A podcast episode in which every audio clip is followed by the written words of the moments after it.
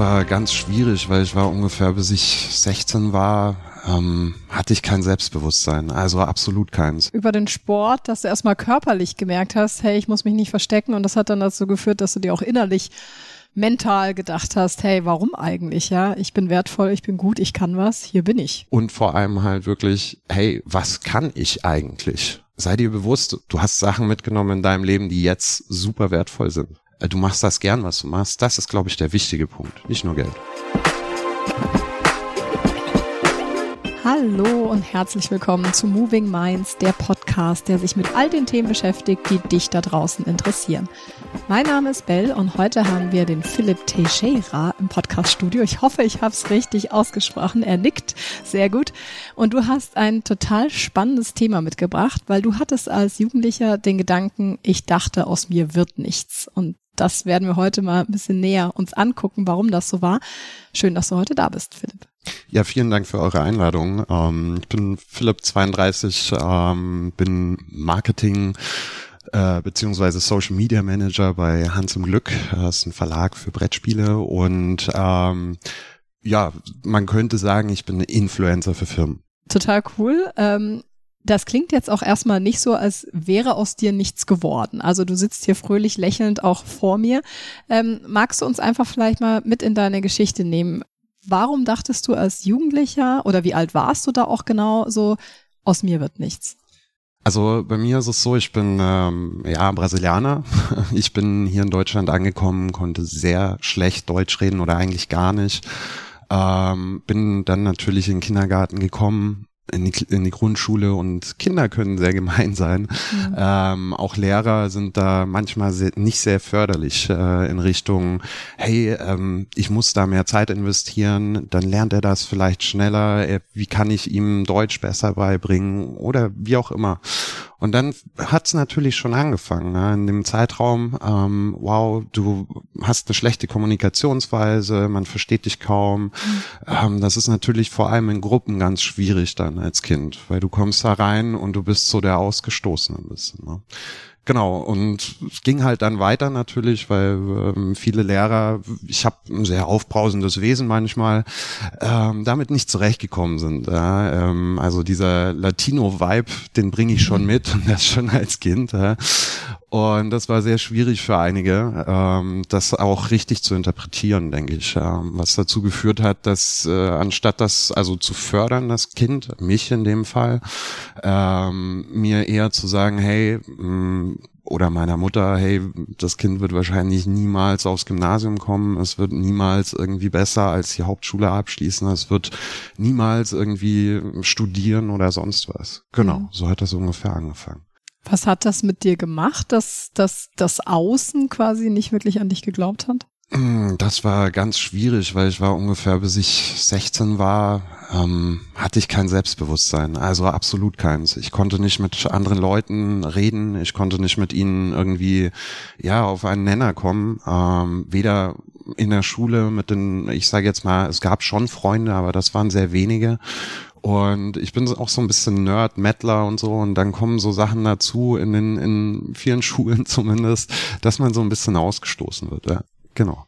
Hattest du auch das Gefühl irgendwie so, oder wurdest du auch gemobbt, wenn du sagst, du warst so ein bisschen Außenseiter? Oh ja, also ich bin äh, im Münchner Norden aufgewachsen, am Harthof und äh, da hatten wir sehr viel Probleme mit Gewalt, Beleidigungen, ähm, ganz schlimm halt auch, weil ich zu einer religiösen Gruppe angehöre, die jetzt nicht unbedingt sehr beliebt ist. Ähm, also ich bin jüdisch auferzogen worden. Mhm. Und ähm, das hat natürlich zu unglaublich vielen Problemen. Und ich war ein Prügelknabe. Und ich sitze jetzt vor dir, ich bin zwei Meter groß, ich habe 110 Kilo auf den Rippen. Also ich bin jetzt nicht gerade so der unauffällige Kleine, den man mal so rumschubsen kann. Ja. Hat aber nichts geholfen am Anfang, weil wenn du kein Selbstbewusstsein hast, springt natürlich jeder auf dich drauf. Ja. Gab es da Kommentare, die dich besonders verletzt haben? Uff. Also Ja, ich habe da so zwei, drei Lehrer bei mir so im Kopf, ähm, die halt wirklich auch zu mir im Unterricht einfach gesagt haben, du kannst auch rausgehen. Ich habe keine Lust, äh, dir irgendwas beizubringen. Und ähm, dadurch, dass du ja eben anfangs, dass ich anfangs sehr Schwierigkeiten mit dem mit der deutschen Sprache hatte, bitte lass es einfach. Ihr könnt auch wieder zurückziehen nach Brasilien oder so. Das wird wahrscheinlich besser sein. Genau. Das finde ich so krass, das zu hören. Da muss ich erstmal drauf klarkommen, was das auch mit dir dann als Jugendlichen so macht, ne? Wie bist du damit umgegangen? Also wie hast du, wie hast du das irgendwie geschafft, für dich dann irgendwie eine, also saßt du dann weinend zu Hause oder hast du dir irgendwie, hattest du dann doch einen Freund oder eine Freundin, die zu dir stand oder haben deine Eltern dich unterstützt oder wie hast du das überhaupt verkraftet? Mm, ja, verkraftet. Ähm, ich bin ich bin sehr gläubig aufgezogen worden. Gehe dem jetzt nicht mehr hinterher dem Glauben, ähm, aber das heißt, äh, man hat den Glauben so als einen kleinen Anker gehabt. Genau. Hm. Was war dann für dich so der Wendepunkt? Also ab wann hat sich das Leben für dich geändert, dass du gesagt hast, hast du einfach beschlossen, so ich glaube jetzt aber an mich, egal was ihr da draußen sagt? Oder hast du irgendwann gespürt, boah, da steckt so viel in mir drin? Oder gab es eine Person, die dir da irgendwie geholfen hat oder ein bestimmtes Erlebnis oder so? Ich glaube, es sind ziemlich viele Sachen, die dazu geführt haben im Endeffekt. Aber ähm, also ein Beispiel ist natürlich, dass meine Grundschullehrerin absolut dagegen war, dass ich aufs Gymnasium komme. Und als ich dann in die Gesamtschule gekommen bin, war eine Sache, dass äh, wir so eine Art IQ-Test hatten. Und lustigerweise wurde festgestellt, dass ich einen sehr hohen IQ habe sogar. Also sehr hohen Intelligenzquotient. Genau. Und ähm, damit hat es so ein bisschen angefangen, weil ich halt auch sehr gerne gelesen habe. Das heißt, ich war schon immer sehr schlagkräftig, wenn ich mit jemandem geredet habe. Also es ist nicht so, dass ich äh, dann so ne, mich äh, zur Ruhe halte und mich zurückhalte, sondern ich kann tatsächlich auch sehr gut argumentieren. Und durch diese kommunikative Stärke, ich sage jetzt mal durch diese Intelligenz, die dahinter steht, war das schon ein Anfang. Ähm, aber besser wurde es dann tatsächlich erst, als ich in München ähm, bei den Munich Cowboys äh, angefangen habe, als Defense Tackle zu spielen. Das ist so einer der dicken Jungs ganz vorne in der Reihe, die sich dann äh, praktisch gegenseitig über den Haufen rennen. Okay, das ist American Football für mich als Laie, oder? Genau, äh, okay. richtig, ja. Ähm, aber da habe ich gemerkt, okay, wieso verstecke ich mich eigentlich, ja? Weil ich kann, ich kann einen Gegner, der vor mir ist, der vielleicht 15, 20 Kilo mehr wiegt als ich, den kann ich locker wegschieben, wenn ich es richtig mache. Ja. Und das habe ich dann auch gemerkt. Ja. Also ich bin, ich bin dann äh, in eine mittlere Reife oder in die mittlere Reife gegangen an der Mittelschule. Ähm, und da habe ich dann auch für mich gesagt, ich lasse mich nicht mehr rumschubsen. Äh, die letzte mhm. Schule, auf der ich war, das war das letzte Mal, dass ich das mache. Und das haben die Leute auch gemerkt. Ja. Ich bin mit so einer Brust rumgelaufen, riesig, aufgeplustert. Ne? Und die wussten dann auch alle, hey, der spielt American Football. Mal ein bisschen vorsichtig angehen, mal schauen, wer der ist. Und lustigerweise, wenn du dann so eine Ausstrahlung hast, ja, dann kriegst du auch mehr Freunde. Mehr Leute kommen zu dir, wollen vielleicht was von dir wissen, wollen was sehen. Und dann habe ich so gemerkt, hey, ist eigentlich gar nicht so schlecht, sich nur zu, also zu zeigen, anstatt sich zu verstecken. Genau. Und ja, dann war das halt so ein laufender Prozess, würde ich sagen. Genau. Okay, aber so der, das Krasse war dann eigentlich über den Sport, dass du erstmal körperlich gemerkt hast, hey, ich muss mich nicht verstecken und das hat dann dazu geführt, dass du dir auch innerlich mental gedacht hast, hey, warum eigentlich, ja? Ich bin wertvoll, ich bin gut, ich kann was, hier bin ich. Guckt mich an. Genau. Ja, Platz ja. da. wie ist es denn, also wie ging es denn dann weiter? Mm, also ich äh, habe mich, ich kann leider keinen Football mehr spielen, weil ich habe mir ähm, ziemlich böse Verletzung am Bein geholt und dann hieß es einfach vom Arzt, ähm, das, das wird so halt nicht mehr stattfinden und dann war ich halt natürlich so ein bisschen noch shit. Also das, was mir die meiste Kraft gegeben hat, so durch mein Leben, fehlt mir jetzt. Und dann bin ich irgendwie tatsächlich auf das gekommen, dass ich äh, Extreme unglaublich mag. Also ich spuck Feuer, ich spiele auch mit Feuer, jongliere mit Feuer. Okay, also du bist so, so ein Mensch in der Manege, der dann mit so einer Fackel da steht. Und Zum Beispiel, okay. ja genau. Und äh, wir haben ja auch festgestellt, dass wir ein gemeinsames Hobby mit dem Tauchen haben. Und das sind alles Sachen, die extrem viel Adrenalin in den Körper pumpen. Ja. Und äh, da der Football ja auch schon so eine Sache war, ähm, ja, muss man sich vorstellen, ich, ich bin so ein kleiner Adrenalin-Junkie, würde ich sagen. Ja. Und das hat mir in meinem Leben sehr oft einfach auch aus Löchern geholfen, die da waren. Genau. Also wenn du einen Tiefpunkt hattest, so einfach weil du merkst, so hey, du lebst noch, du du traust dich was, das ist irgendwie was Besonderes oder warum, warum hat dir das aus dem Loch geholfen? Hm.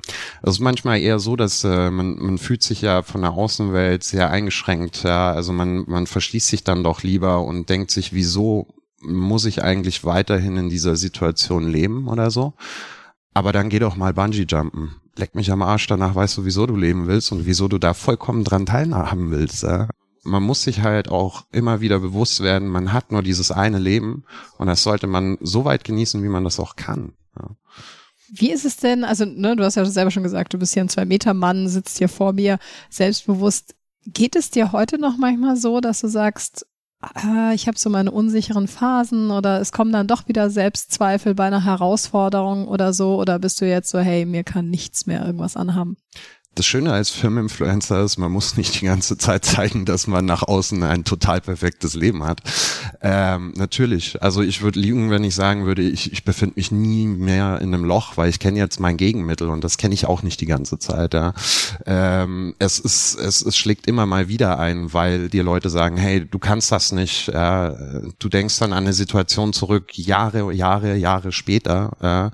Hast diesen Satz vielleicht schon mal ähnlich gehört ähm, hörst den von einer anderen Person, die wollte das vielleicht gar nicht so verletzend sagen, aber na, es kommt dann doch durch und äh, dann muss man halt einfach tatsächlich nur schauen, okay, wie kriege ich mich da wieder raus? Und vor allem halt wirklich, hey, was kann ich eigentlich? Ja? Ähm, nur weil die eine Person meint, hey, nee, du wirst das nicht, du machst das nicht, du kannst das nicht, das ist nicht schön geworden, das ist nicht gut geworden. Sei dir bewusst, du hast dich oder du musstest darauf hinarbeiten, wo du jetzt gerade bist.